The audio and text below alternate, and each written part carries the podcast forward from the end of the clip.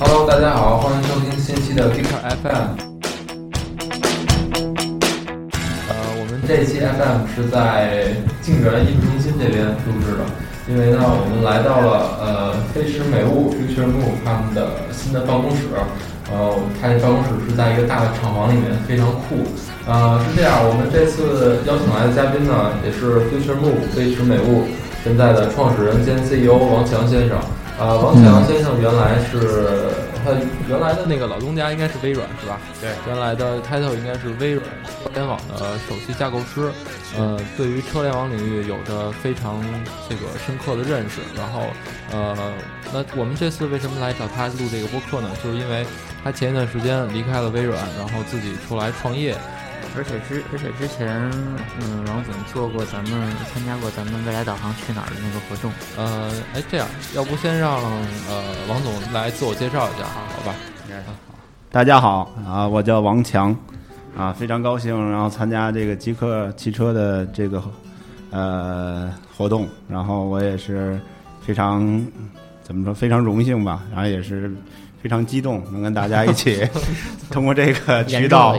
通过这个渠道跟大家一起去分享在车联网方面的一些经验呀、感受啊，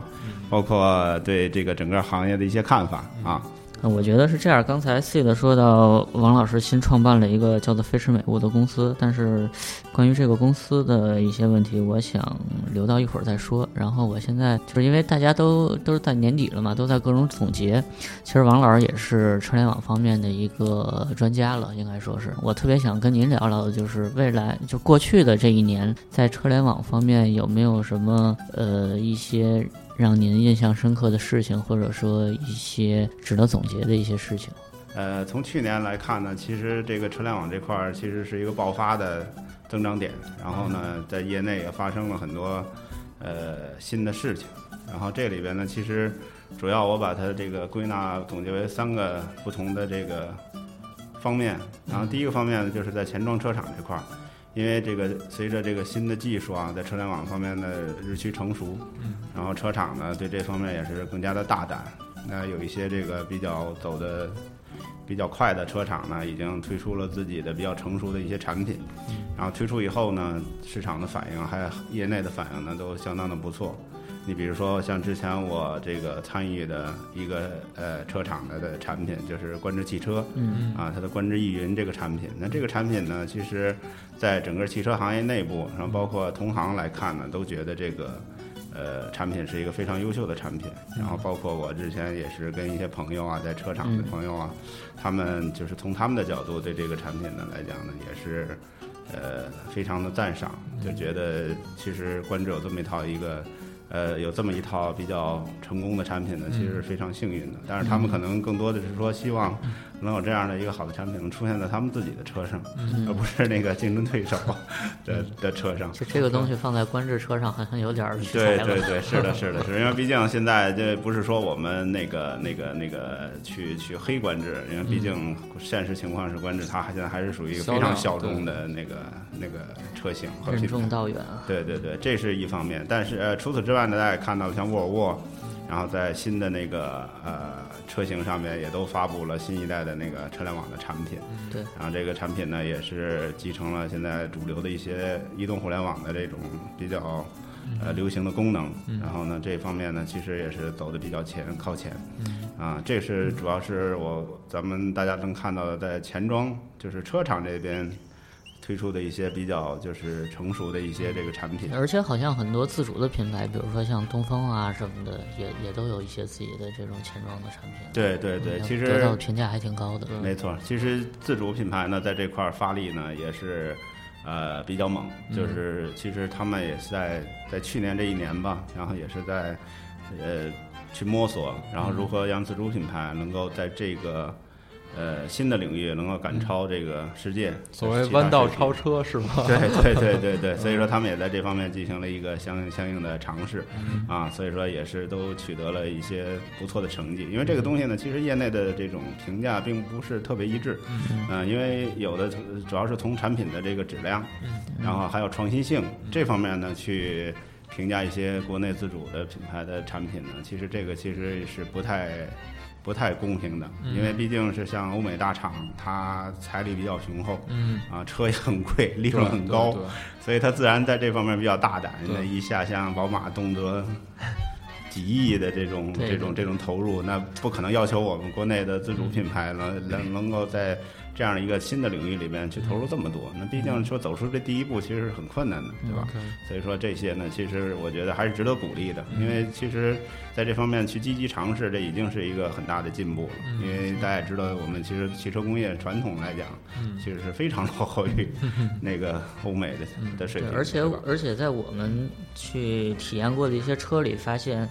这种投入比较比较大的这种产品，可能反而没有一些自主品牌产品去好用，是的，是的，他们可能更接地气一些是。的，这个这个其实原因，咱们说到这儿，其实也可以大概聊聊。就是这个主要原因呢，主要还是说因为国外的车厂呢，嗯，它的这个产品策略的问题。因为国外的，就是就是大家可能，我不知道，就大家跟这种就是 老外打交道多不多？就老外有一个特别大的一个问题啊，就是老外的专业性没得说，嗯，一定会甚至就是从总体水平来要超过国内。对对对，但是它有一个特别，它就是有点儿那个很很轴，用我们说 一根筋，什么意思呢？最明显的表现就是他们都是希望产品 global globalization，嗯。就是这个全球一体化。嗯。这个其实是这这个其实，在咱们看来这是一个很愚蠢的做法，嗯对吧？他们希望就是什么东西，就是比如说在总部做好了都一，样的，比如像一些德国车厂，他希望在这个德国总部做好了设计、design 那些功能，他认为这些东西在不不加任何的这个改变和调整的情况下，就能拿给中国人用。嗯这个其实是一个很那个很很不正确的做法嘛。所以说，那就大家能想到了，那这样的产品推到国内的市场，那自然这这这个整个消费者的反馈，对对，包括他使用的这种这种偏好，都会产生很大的冲突。对我觉得拿拿导航地图来说，就是一个对，地图最明显的就是那个像什么德系品牌，他们他具体品牌就他们搜索目的地的时候都是门牌号啊对对，对哪条路啊，几对对号几号的，，对没错没错没错。还有还有一些就是就是老外也特别有意思，因为我之前跟那个一些德系的车厂那个的负责车联网的一些朋友在聊这个事儿的时候，也发现挺有意思的。就他们开始根本也就没有意识到说这个。就是不同的市场，嗯它的这个需求，用户的需求会呈现出这么大的差异。嗯你就好比就是说，他们之前他们在国外，比如说它有一些 social 的这个社交类的功能，嗯那他们可能会继承 Facebook，，OK，那结果他来到了中国以后他就没有意识，因为他比如说他同样的这个功能，他在日本推出的时候，啊他在美国推出的时候，他在那个甚至中东，他都没有遇到过这问题。他发现那些地方其实都有这些啊服务和这个这个这个这些 partner，但是他就发现在中国，其实他所有的这个这个特别明显，嗯。就是大家你要知道的话，其实很多那个车厂他们那些标准功能，就里边的一些 content provider，就是内容提供商都是什么那个就是 Facebook 啊，嗯。然后一些国外的这种就是 entertainment 的这个这个功能，比如说就像那个在线的 Internet Radio，嗯。然后 Music，这其实这咱咱们国内都是本地本土化的那个，就是国外那些没进来，啊这不都不是说不用它的原因，就是它根本它在中国就不可不可用，就这个其实是好多他们从一开始就没没涉及到，所以说它的这个产品和功能也好，它都是按照那个逻辑去去设计的，它结果发现到国内以后，其实那个整个的本土化的这个环境。嗯跟那个国外其实差异还真的是蛮大的，嗯。所以说它这个，你比如说，其实你你在国外，在北美地区，你其实可能找不到一个类似于微信的这种这种社交的这沟通平对台，对但是它可能更多东西是基于 Facebook 的，结果他生要搬到中国，他要找一个类似的这个，其实是很难的。嗯嗯，所以说就这种，其实主要是从他们的这种理念来讲其实是不太适合这种本土化的这个消费者的。嗯啊、所以说这个块儿，我觉得基本上是从这个钱庄车厂嗯啊，他们的一个一个一个一个对这方面的一个一个一个怎么说呢？变化一个变化啊。嗯 OK 然后除此之外呢，因为咱们刚才提到的更多的是说从这个车联网服务这块儿，嗯那从车厂本身来讲，他们也一直都没停止那个在硬件层面的研发。那硬件是什么东西？硬件就是汽车本身自己的这个智能化，嗯还有这个。呃，电子化，那这块儿呢，包括一些这种安全方面的技术啊，嗯包括一些这种，包括像无人驾驶啊这种技术啊，嗯。其实其实大家也知道，其实谷歌的无人驾驶的更多的，它其实还是因为宣传，嗯就是大家被这个这个这个吸引眼球了，就是什么意思呢？就是大家以为好像无人驾驶就是谷歌，其实不是，这些大家懂汽车人都知道。对，这无论咱们熟知的奔驰啊、宝马呀再加上沃尔沃呀，人家其实早很早就在研制这个无人无人驾驶的这方面的一些技术了，而且嗯也相对来讲有很大突破。产品里面表现的形式不一样。对对对对他们来说，现在就是一些自适应巡航啊，一些车道辅助驾驶功能，没错但其实奔驰的 S 级以及英菲尼迪的一些车型里面，已经可以在高速路上对对对对，自动驾没错驶。没错。所以说这个就是整个从钱庄这一块儿嗯啊，他们的这个整个一个一个一个表现吧，在去年这块儿。然后除此之外呢，就是大家也都去年最热的一个，就是在后装市场，嗯，那就是那个大家知道 OBD 的产品，去年是一个爆发点。那 OBD 这块儿呢，就是除了咱们大家知道的这个 BAT，啊，都相应的有，当然这他也知道也不是他们自己的，对，都是跟一些合作伙伴合作呀、贴牌儿啊，没错，啊，去去推出相应的 OBD。那除此之外呢，行业内的那就不计其数了。嗯，那很多这种呃涉足车联网领域的，他们都是以这个为切入点，率先推出了自己的 OBD 的终端设备，然后同时呢捆绑一些这个服务，比如说像那个呃远程诊断呐、像这个驾驶行为分析啊。对吧？还有这个甚至跟保险相结合的一些功能啊，哎，我我倒想说到 OBD，我倒想问您一个问题，您觉得在一五年 OBD 还会像一四年这么火吗？嗯，我觉我觉得这个东西呢，从现在的趋势来看呢，应该是就是可能是越来越越越越越趋向于这个，就是变得非主流。嗯因为哦因为因为从从主要两个方面吧，嗯一个就是说从实质上。从这个行业内部来看，就是嗯本身 OBD 的价值就是非常有限对，啊。然后呢，从这个整个市场表，就咱先不说这个的，就是说，如果你要是说用户很接受，那咱也就不说什么了，对吧？这个行业专业性专业性是一方面，但是呢，恰恰相反，就是现在市场表现也是非常差。对，啊，就包括像那个当时那个就是比较火爆的那个，就是推出的那像那个腾讯，嗯对吧？陆宝。陆宝盒子啊，那其实表现也是非常差。嗯。啊，所以说其实并不是想像他们想象的那么简单，就是说如果自己有既得用户，不是既有用户，嗯。然后再加上他们有这个这个这个能够直接进入车里边的一些终端插件，嗯。然后他们就能够就是把握住这个入口。其实这个设想现在来看已经不是特别成功。我觉得就是有有没有可能，就是因为我看他们最近聊这个 T box 聊的很多，就是嗯。包括像宝马他们已经在开始做，嗯。然后您有没有可能觉得这个 T box 在未来有可能取代 OBD 这个这个东西？嗯，因为从这个本身专业性来讲，就是其实 OBD 的功能和 T-Box 是重复的嗯啊、然后其实从 T-Box 角度来讲，可能实现的功能包括嗯可能性，就是实现的各种各样的这种可能性，其实要比 OBD 要大的太多了。啊啊，所以说从其实这也是为什么反过来判断，就是 OBD 在未来来来看，其实并没有太大的前途的原因啊就是因为其实它是本身有替代品的 OK 啊，嗯。本本身替代品其实比它能够做的事情更多，嗯。能够这个走得更远，嗯所以说这个其实也是为什么现在 OBD 是是慢慢慢的在持续的降温嗯的主要原因，就是大家其实也都陆续的嗯。意识到了这个问题，嗯。就是 OBD 这个东西本身的技术的这种，呃，很很很很大的限制，嗯。然后造成了很多功能，其实你虽然说嗯。说你提供了，但实际上你是做不到的。就是这个这个这个方面，其实大家也慢慢的意识到了，其实更多的时候还是要跟主机厂合作，嗯然后在这个可能它的提供的一些功能也并不是用户最最需要的一些功对能。对对对，因为这个之前网上有人做过很很形象的比喻，嗯就说实际上你 OBD 它还是来自于就是车载诊断嘛，嗯啊，它唯一的区别就是无线的了。那传统的话，咱们那个车出故障，像四 S 店，对吧？对人家得接上线，对然后拿那个诊断电脑，然后去读那故障码，然后去判断你的这个故障。嗯那现在只是说这个东西不用去插线嗯啊，通过无线的方式，通过 3G 网络呀，能够把这数据能够采集到。其实其实唯一的就是就是这么这么点变化。那换句话说呢，其实它里边读出的所有的数据啊，都是那种非常专业的。这就好比咱们家自己家喝喝那个自来水嘛，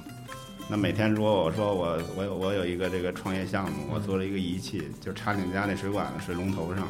然后每天能读取读取你那个水的酸碱度啊、pH 值啊、盐度啊、啊碳酸钙啊、碳酸钠的所有的那个比例啊、浓度啊，你觉得这对那老百姓有价值吗？那老百姓其实不了。对啊，老百姓第一改变不了，第二老百姓要那也看不懂。老百姓其实就想知道这水能不能喝，闹心？能不能喝不你不，可对吧？换房子啊？对吧？你就是嘛，你就是我这车我现在开不了了，是出故障了，那那那怎么办呢？对吧？你告诉我一堆那个详细的数据，那对我有什么价值啊？我现在就是想把这个这个东西修好了，开走就完对，了。所以所以现在很多 OB 产品都开始就是在提供解决办法上面做对对对包括和后市场的一些对合作。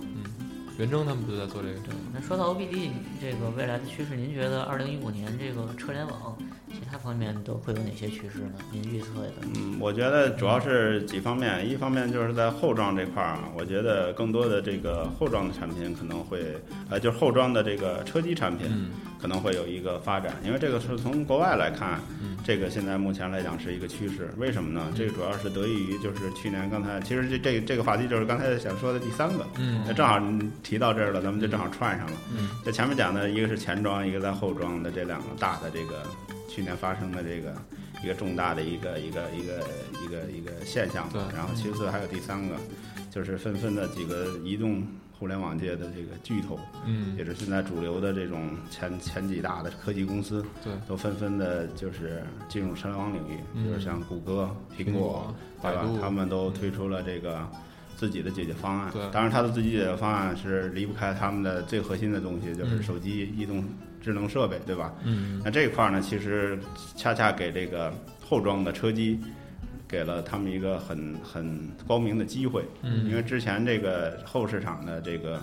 就是车车载终端产品，其实主要还是以导航为主，嗯。啊，基本上做不进去。对。啊，所以呢，这个他们的推出呢，其实是一方面给前装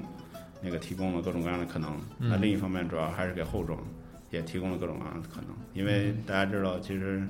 你无论是应用开发商还是这些 developer，、嗯。其实他们进入这个传统专业的这个车载领域是其实非常难的。对，但实际上这个一下就把这个降低了门槛，嗯因为它可以在手机上去开发这些应用，嗯。然后通过这些大佬设计好的这种标准化的方式，对能够在车上使用，所以这一点其实非常重要，嗯就是它其实降低了这个车载的应用的门槛儿。对。那这样情况下，后装只要是能够遵循这样的协议，支持这样的这个设备的连接，其实这些应用都可以在手机上实现。那就对，嗯其实说到这儿，我我倒有一个问题想问您，因为咱咱们可以看到现在很很多像您说的很多互联网公司开始杀入这个市场。嗯对，那对于这些开发者来说，那他有很多种选择，对吧？嗯，那如果我是一个一个 developer，那我可能假如说我选择了安卓，那我可能就不会选择苹果。嗯，您您觉得就是他们就是这这个对于他们来说是一个问题吗？就是这这个应该其实不是太大的问嗯题，主要是说这这些的这个就是参与者吧，嗯应该严格意义上叫参与者。嗯就无论他是应用的开发商啊，还是一些创业公司其实他们其实更多的是说是在这个就是怎么说依靠嗯或者说利用了这个本身他们所在的这个生态系统。就比如说，如果他之前他是一个安卓的这个开发人员，那这种情况下，他可以很容易开发嗯这个车上的嗯。车载的应用，然后他就借助这个谷歌自己的这个生态系统嗯。就进去了。嗯。那要是不这么干的话，其实他可能这辈子 他也别想进那，因为大家也知道，传统的车载领域其实并不是安卓这些开放系统的天下，对吧？都是封闭的 QNX，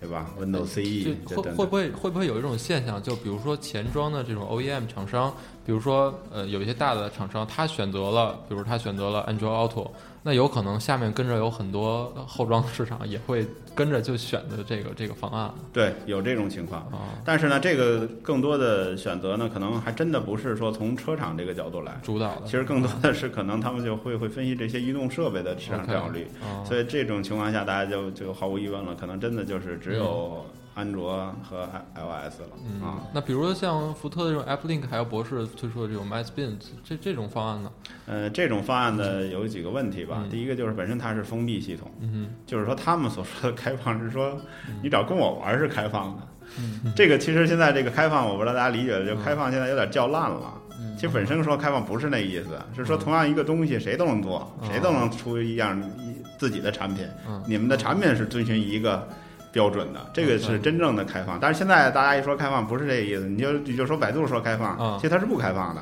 它是自己开放，号称是开放平台。但是你说它能跟那个腾讯、阿里互联互通吗？不行。但是以前的那个就是 IT 界所倡导的开放，真的是指你无论是 IBM 的产品，还是拿甲骨文的产品，还是惠普的产品，只要是你遵循这，你们是之间是可以互通的。就是这个其实是典型不一样，就是要回到刚才那问题了，就是说嗯你无论是说这个百度自己的产品，嗯。还是说这个就是呃像福特自己嗯。比较自己是觉得。呃，鼓吹的他们自己的那个嗯这个产品来讲，他们其实坦率讲都是一个封闭系统，嗯。就是说 developer 必须进入他自他的那个生态链嗯。和这个这个开发的环境，才能够去做到这个开放。但是这个东西为什么就是说并不一定说有很好的效果呢？原因又又得益于就是传统的，就是最近咱们的现在移动互联网的这种发展。嗯但是你看手机的那个发展，其实还是强调就是说封闭性能够带来最佳的用户体验和组合。嗯所以说你就能想到了，如果你偏得用一种自己的尝试的一种一种一种一种一种方式，嗯。然后去支持各种各样的手机，那你势必不如就是说专门的这种手机平台，嗯，它自己实现那个更理想。但是咱又这话又说回来，这里就特别有意思了，因为这个东西是相对的，就是说你相对这种像福特的 Think，嗯。对吧？就后来就这个 SDL，嗯。然后这种也好，还是这 CarLife 也好，你可能相当于它是封闭的，能够提供这个最佳的用户体验。嗯。但是坦率来讲，我们再往后看一步，其实它跟它自己比，嗯。它是还是要差很多的。你比如说最简单，的咱你比如说咱们最简单，咱们就举苹果来讲，嗯那 CarPlay 呢，你基本上它是号称就是说它的这个这个这个吸引眼球，或者说说服别人，它是得益于说大家认为苹果就是极佳用户体验的代表，对吧？但实际上是恰恰跟跟这个说法是相反的。为什么？嗯因为这种镜像的这种方式有一个带来一个最大问题，就是终端不是它的，嗯那终端还是车厂自己选的，对而且是五花八门的，各种各样配置的硬件，各种各样的这个这个嗯这个系统。嗯那这种情况下，其实苹果它自己最强的一些就都不复存在了。你比如最简单的就是操作的这种这种这种平滑度嗯。和响应速度。就。依靠硬件嘛，因为因为车机，因为车厂有一个特点，就是说它在跟整车一起设计的时候，它在车机硬件选择上特别的抠，就是它能省一省省一块钱，它真的不会多花这一块钱。这个这个就是你们一定要知道是有这么一个背景，在这种情况下，你不可能做到那个屏幕的操作感觉跟我在 iPhone 六、iPad 上是一样的，你就别想了。很可能就是手抽半天也没怎么动，或者说响应很慢，比如翻页不像那个那么流畅，还还拖延一点儿，这是很可能会发生的。嗯就所以说就就是怎么说呢？就是这个又说回来了，就是说这种技术呢，其实其实一方面是说对这个整个的行业促进确实有好处，嗯因为它打破了一个僵局嗯。因为现在车联网之所以就发展的比较慢的一个主要的原因就是。这些车载的这个服务，就真正给这些消费者接触到这些东西不够吸引人，就是或者说不够丰富，不像那个移动互联网，咱们的手机应用啊，包括我们平板电脑上的应用那么丰富。嗯。那这个这个这种技术的引入，就包括这些家他们在做这些产品的时候，其实恰恰就是把这个东西解决了，嗯。就是说我们能够带着互联网的人，呃，移动互联网的人玩那他们的想象力和这个应用的丰富程度都足够大。嗯那这种情况下，我把它带到车里嗯，那这样它能够解决很大的问题。慢慢的话，就是相信慢慢的，你比如大家也知道，现在的一些新的车型嗯也都在把这个 CarPlay、Android Auto 都放在里边的标配。你比如像沃尔沃新出的那个 x C 九零，嗯对吧？这都是标准功能。那这种情况下，慢慢的从前端这块儿就会培养这个用户的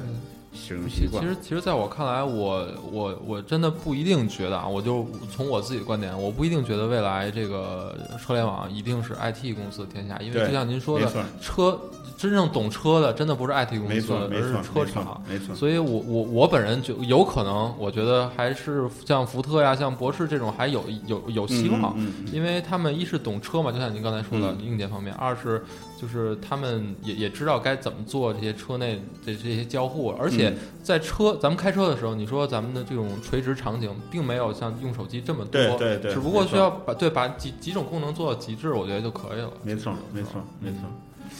这个其实是，呃，也是车厂一直就是说没有放弃这一块儿的原因。对。就是说，虽然说现在互联网的这种新的这种技术嗯。也在加入这个阵营嘛，嗯。但是呢，其实车厂并没有说放弃，反而呢，就是把这块儿呢放的战略地位可能更加重要了。所以我觉得我可能在一五年或一六年或者在之后，可能这方面还真的有的玩儿，有的拼，是吧？没错，没错，嗯没错。而且包括国内可能像百度啊、像乐视啊这种互联网公司进来之后，可能以后的局面会更加有意思一些。对对嗯对对对，因为这些的新的这些玩家进来以后呢，一方面是说，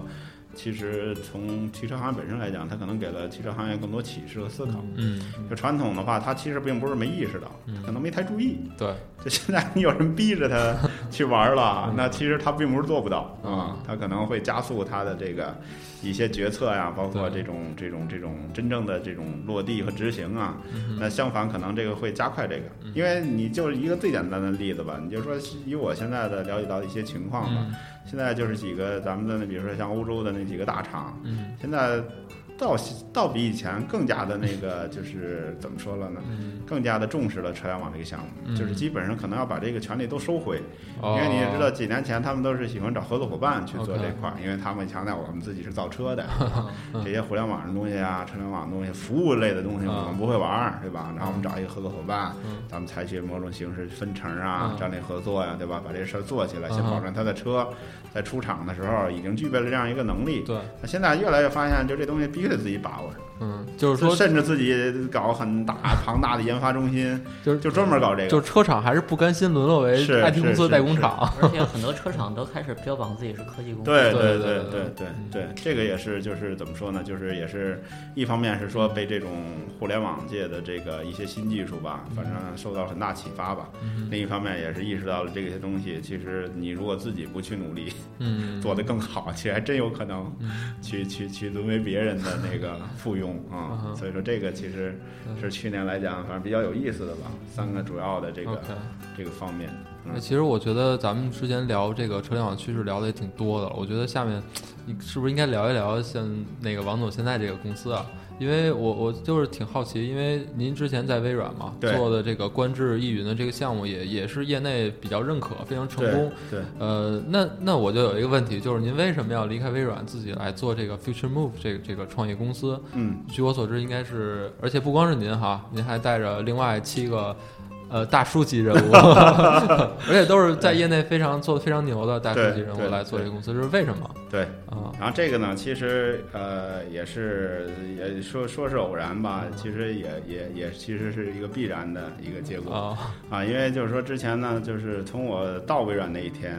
然啊后就就开始去埋在这个车联网里边啊啊，所以说呢，我也是有这种怎么说呢，就是极大的兴趣，嗯这个极大兴趣就已经演变成了激情。啊，所以说这个其实我对这个领域其实是嗯啊一直都是非常投入的。嗯然后呢，另一方面呢，就是说，嗯，在这种大公司啊，其实它的这个条条框框，嗯包括这个发展都很受限。我这发展还不是只是说职业发展，啊就是说你在想做你一件你自己想做的事情的时候嗯，你会受到很多阻力，因为毕竟公司大了，人家不止这一个业务而且你这个业务在人家看来可能是一个非常渺小的，嗯所以说无论是从对这个的支持投入，嗯还有它的一些这种灵活的这种应变能力都非常差。你最最简单的，其实车联网这东西是一新兴事物，嗯它的商业模式可能是多种多样的。但是在这种情况下，微软只有一种商业模式，就是它最传统的。其实它根本就不可能能支撑这样一个新的领域。嗯，所以说呢，就是一是说越做越困难，嗯第二呢就是说也是啊、很多新的想法，嗯很多这个就是呃自己觉得对的这种事情吧，就是不容易去推进。嗯啊，变得非常困难嗯。所以说，在这种情况下呢，就是因为这个前提还是说我对这个领域就是真的是非常有激情嗯啊。我就是说，这就不是说在微软了，就是说你在哪儿我也得做。嗯，你微软做不下去，或者是怎么着做不好的话，那就肯定我就想别的办法了嗯啊。那这种情况下，就是所以其实也是在大概两年前就在想这个创业的事情啊。但是呢，当时呢，主要的原因是说，因为我一直对这个车联网一直在特别密切的注视和、和观察中。嗯然后呢，我当时的判断呢，就觉得当时那个整个的这个行业的环境啊，其实并不是说特别适合创业自己做。为原因主要是这么几个，第一个就是市场还不是特别成熟，嗯啊，就是市场不成熟，就说白了就是这个市场根本就没起来，就没钱。你要在没钱的情况下啊，你是不可能能够，对吧？做起来的首先。得活下去。对对，首先得活下去。所以说呢，当时时机肯定是不对的，因为当当时的情况是说，也就几个钱庄车厂，就比较比较那种。比较敢吃螃蟹的在尝试，对，在这种情况下，其实一年你会发现也就那么一两个在做，嗯。啊，你如果这一两个不是你做的，就当然你没拿到，其实你就没有任何生意，嗯 啊，这种情况下你出来那肯定死啊，对对吧？这是第一个情况。第二个情况就是从这个消费者的认知度上来讲，基本上当时是非常低的。嗯。嗯，就是无论是从呃真正的咱们说的核心的这个嗯。车联网领域，还是说这种泛车联网，就我指的泛车联网指的是说跟车嗯，出行相关的一些嗯其他的这种服务，就像现在比较比较火的像什么 Uber 啊，分享就是就是这种，共享，其实当时也是根本就没有对对，对对吧？对？所以说现在，所以说现在反过来看，当时这个判断是对的，就当时的这个这个时机是非常差。的。嗯，但是呢，就是说随着就是这个时间的推移呢，我发现就是说，呃，尤其到今年，嗯从去年底开始，那这个浪潮啊，基本上就是真正的起来了。嗯啊，无论是从这个前装市场，还是从整个的出行嗯后装市场，还是说整个的这种围绕的以车为核心的、以出行为核心的这些服务市场，嗯其实现在都是最最最佳的时机。对。所以就是说，感觉如果现在要再不出来还等的话，基本就又错过了，对又该。那这可是这样的话，我又想到另一个问题，嗯就是您像说这市场已经被算算是被炒热了，嗯或者说它真的是成熟起来了。嗯，那同时，嗯、就不光是您了，那有很多，包括您说钱庄车厂，他们也都在自己在做这个事儿。对。那咱们 Future Move 它真正核心的这个点在哪儿？或者说有真的像您说的，您所谓的这种激情是在哪儿呢？嗯嗯，这个其实这个挺有意思的，这嗯说起来这个话题，就是说，其实是嗯在我们看来，啊，再包括我们的团队，嗯。我们自己看来，那现在无论是车厂做的，嗯。还是说现在所谓的车联网创业者，大家都在做的东西，嗯。其实我们认为那个并不是一个终极的最佳的方向。啊嗯，这个其实是我们的一个核心，嗯，就是无论车厂做的，我们觉得第一就是现在车厂所做的东西都太初级啊哦，一个是太初级，第二个就是说。基本上也没有达到就是应有的效果，主要原因就是说做那些功能根本没用。比如说嗯做自己，大家当然这个东西我我们如果面向纯车厂的话，前装市场我们不应该有这么挑剔嘛，嗯因为人家买单，人家你做你做什么吧，也不是说对吧？人家就比如说做的不好，他也不是让你负责任，对吧？他他他就那么想，就是想做那个。比如说我给大家举一个最简单的例子，我不知道你们思考过没有？嗯现在你看啊，基本上所有的车厂在那个车机上啊、嗯钱庄上都做了一个功能叫天气。啊，其实你仔细又想过吗？这个在车里边这个天气功这个功能到底有多大作用？一一开，甚至一看天挡风玻璃，一抬头 就知道今天下雨天晴，偏得拿着那看那屏幕上的 上头一个太阳，对吧？然后这个这个功能我就一直就觉得就是非常那个有意思，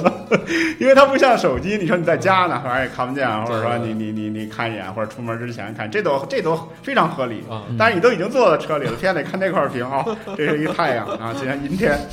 对吧？所以说就是这种，其实我们认为就是无论是车厂自己规划想做这些东西也好，还是说一些大家现在正在做的东西也好，其实我们觉得都不不足以就是说能够真正的提供给无论是说驾车人、消费者，嗯还是说真正的这个社会，然后包括这些围绕的这些出行啊这些。能够提供真正的价值。所以说也是基于这一点，就是就是还说的这就是有点开玩笑的，说嗯。实在看不下去了，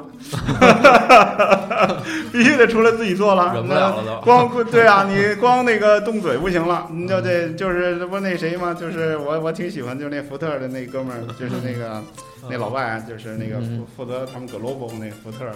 那个就是 Think 的那个那个什么 Chief 什么 Scientist 的那个啊，他他就是那个印度人吗？不是是一个美国人，白人哦，白人啊，就是他叫 John Ellis 啊，然后他那个就说，他就喜欢老说一句，就是说那个 Don't tell me, show me，啊，就就是这意思，就是就是你你得干出来了，对吧？我们得真的去去做一些实际是去去去证明我们想做什么，或者说我们觉得什么东西是是对的。飞车木他们做的可能是互联网里面相对传统的那种对创新项目，而且是嗯。相对比较重的一些项目所以可能对于人员的要求，对于那些就单做一个 app 啊什么的，可能会是的，是的，对对，是的，因为这个东西，其实我们也是希望，呃，其实失效说的这个问题，恰恰也是刚才我想说的第二个，就是我们的这个整个为什么想创业，包括我们组建这个团团队的一个另外一个初衷，就是我们真的希望依就是依靠我们自己最擅长的领域，也就是说我们最强的这个能力，然后以这个为核心去做事情。那这个就想到了，其实我们最长就是我们的专业性。嗯，我们多年这种工业级别的服务经验，这个可能真的就像是要说的，我跟那个刚毕业的那个年轻的朋友去创办一些跟车有关的那种那种公司，对一样，可能不太一样啊。因为我们更多的还是依赖于我们这十几年在汽车行业的摸爬滚打的这个经验，包括我们对这个未来整个行业的未来趋势的判断，嗯主要是基于这样的一个一个一个一个一个思路，然后去进行的这个创业。所以说这里边就是对人员要求确实非常高。嗯，所以说这个也是就是外界为什么觉得就是我们是一个黄金团队的原因，因为我们这个团队只要之前就是。在这个垂直领域做的比较多，对就并不是像说什么那种谁一说人名大家都知道那种啊，那种人，但是是确实只要是在这个行里的，都知道，嗯，大家是就是还是比较就是熟悉的。现在咱们用车的嗯环境、用用车的年龄层可能偏小了，没错，没错。但是你们这些平均年龄好像三十六岁的这个这个团队，怎么去探求他们的一些需求？嗯，这个其实也是挺有意思的。这个其实我们其实那怎么说呢？就是因为这个你肯定你你肯定没看见过我们的 BP，嗯就我们的商业计划书。啊我们其实商业计划书第一第一页就有一个名词，就是说介绍我们自己。我们自己介绍，我们并不是大叔，我们是一群老男孩儿。就是说，我们其实还是就是对特别喜欢新的事物，而且我们就是比较就是在心理年龄都有点偏小。就喜欢的东西，你就能看出来，它不太像我们这个年龄应该关注啊、喜欢的一些东西，这是一方面。第二方面呢，就是恰恰你问那问题特别好，我们也其实意识到这问题了，就是说你再感兴趣，你因为不是那个年龄的，你可能真的想不到一些深层次的东西，所以这就是我们第二个做法，就是我们的这种整个的这个有一个年代梯度的这个团队组成。嗯就是虽然我们八个人是这个年代，但是我们所有的员工都是九零后、零零后，这是我们的零零后，这是我们的，甚至零零后哦，这是我们的一个那个，就是一定要这么做，不是说那个那个说的，就是我们一定要那个，就是按这个配比和这个这个布布局，然后去建立我们的团队。你就包括现在我们的小伙伴们，基本上都是八五后以后的，哦就是八五到九零这个年代的这个这个这个需要什么？我觉得就是咱们聊到这儿，应该呃对于我来讲，因为咱们嗯。之前就接触过嘛，但是对于其他就可能在咱们呃收听咱们节目的朋友来说，可能还真的不太了解飞车木在做什么。就我我现在也不想让您说太多，我就想让您能不能用一两句话总结一下飞车木到底是干嘛的？嗯。啊，啊，我们其实特别简单，我们其实就是几句话吧。一个，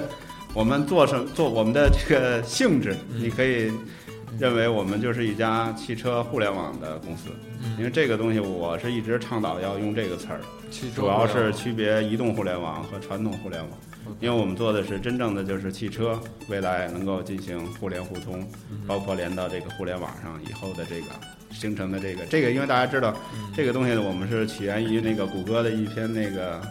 一个备忘录，因为谷歌发表了之前发表了一个备忘录，他认为在二零一七年嗯。那个汽车互联网会形会成为世界上第三张大网。嗯这第一张大网是互联网，第二张大网是移动互联网。他认为那个时候全球几亿辆车都会连到这个 Internet 上，然后形成一第三张大网。嗯所以基于这个理念和概念吧，我们其实一直认为，包括现在一些这种同仁在做的事情，嗯包括我们想做的事情，都是围绕着这个汽车互联网的领域。嗯啊，这个是我们其实定位就是这样，我们绝对不是做那个移动互联网，做一个 app 是这样，石小前面说的嗯啊，这个这个是我们的核心，所以说这个里面的带来就是专业性，我们肯定是要围绕汽车。那基于这个考虑呢，我们其实更多的是想着眼于为这个未来的智能汽车服务，因为我们一直认为，就是说从现在的汽车到无人驾驶汽车会经历一个漫长的过程。那在这个过程中，不是说汽车就就演不演进了，就是说从这个现在汽车一下就蹦到无人驾驶。对那个那中间汽车会逐渐的实现自己的智能化，会有很多中间状态。其实我们定位就很简单，就是服务这些汽车，让它更智能，就是这么简单。那当然，这个智能的前提一定是说联网，你不联网，其实很多智能是实现不了的。去，咱们不敢，因为我们其实咱也不敢说大话，说我们自己去创造智能汽车，对吧？起码我们作为一个助力者，嗯去帮助现在的车厂也好，汽车汽车制造商也好，开源汽车制造商、个人造车者等等这些同仁，然后去帮助他们能够加快实现汽车智能化的这样一个过程。我我看到您前两天在微博还在朋友圈里还说跟那个深圳的那个 OS Vehicle 对有合作哈。对，没错，因为这个也是觉得就是两家的那个基因比较、比较对路嗯啊，因为他们倡导的这种开源的这种思路，我们其实是非常的那个认同的。嗯然后同时呢，就是说，因为他们的开放性可以使我们的一些解决方案，包括汽车智能化的解决方案，能更容易的植入。嗯，那这样可能就要比传统的车厂要来得快快啊。所以说，我们希望跟他们的合作，能够在开源汽车上做一些这种智能化的这种这种尝试。嗯然后从那个就是我们业务的这个这个形态来讲，我们初期呢，可能更多的还是借助我们之前的经验，然后去实现这种企业级的这个市场的服务，就是他们传统说的 B to B 的业务。嗯啊，但是同时呢，我们其实也是在两条腿走走路，我们嗯也是在尝试一些 to C 的东西。那这块儿呢，我们主要就是想做的，就是其实就是想把汽车的属性能够把它进一步的改变，让它像我们的这个自来水一样，能够做到这个随时随地的这个按需使用。嗯所以说，我们提出的我们公司的整个的一个 vision，嗯我们叫做 Smart Vehicle as a Service，就是智能汽车即服务。那我们通过这种汽车的共享、分享，然后包括这个汽车的这种使用、按需的使用，嗯来代替传统的这个汽车的这种买卖对啊，然后使它。但是我们强调的是说，你共享或者说你使用的这个车，它一定是一个智能汽车。其实 B to B 那只是一个暂时的啊其实我理解吗？就是前期可能 B to B 用来挣钱，B to C 用来花钱。我觉得 C 的说的是最最直白的，就是其实就是这个意思。嗯就是说，换句话说，就是可能刚才没有点出来。嗯其实我们创立创业创业去做这家公司飞驰美物这家公司，我们其实终极目标就为什么要做它，就是想做那个 vehicle as a service OK 啊。其实我们更多的你也可以理解，简单理解为就是说，我们是希望把车联网，嗯就是和这个汽车的分享，嗯能够把它高度结合在一起。你就可以这么想吧，你说哪一哪有一天那个有一辆那个车，比观致易云还牛的一辆车，嗯是专门给你做的，让你去做分享，对，让你去使用的。什么时候能实现呢？我们这个其实就是说到这个问题，嗯我觉得也也是，我觉得是一个挺重要的问题。这也是我们现在我们团队内部也是高达成了高度的一致，嗯就认为这东西我们的成功的一个关键要素就是时间，就是我们要一定要快啊。所以说，基本上我们这个就是必须在这一年中啊，我们就要有很多 milestone，这也是没有办法的哦。我我们就我们也认为，如果超过一年，基本上这个想法或者什么就可能就真的离玩不起来了离成功对嗯会会会越来越远。嗯，呃，因因为这期节目要播出的时候，可能大家都在过年吃饺子啊，吃吃面吃面条啊什么的。我觉得在这里，嗯，因为 Geeka FM 做了可能也十多期节目了吧，然后我想，嗯，让 C 的来一个 单口相声是吧？来一个新春贺词，恭喜发财啊！对，还得还得配段音乐。这这回头你去配，音乐。我我觉得是这样，就这期节目播出，可能大家正在看春晚，嗯，对，能不能大年三十那天放呢？不愿意看春晚的人可以来听听我们节目，啊，对对对。那行吧，那这期节目咱先评到这儿吧。然后行我们也非常感谢王强、王总、王叔叔来参加我们节目的录制。然后我们也非常期待这支真的被大家称为黄金团队的这么一个创业团队，看看他们未来一五年有哪些爆点给我们出来，然后呃，我们也希望他们能呃继续加油，然后给我们一些惊喜吧。我我只能这么说。好好，谢谢大家，实际上找。王总录的这期播客，打去年夏天就想录了，那时候公司都还没成立呢，到现在才实现。好，好那那谢谢大家。好，谢谢大家，谢谢大家，好。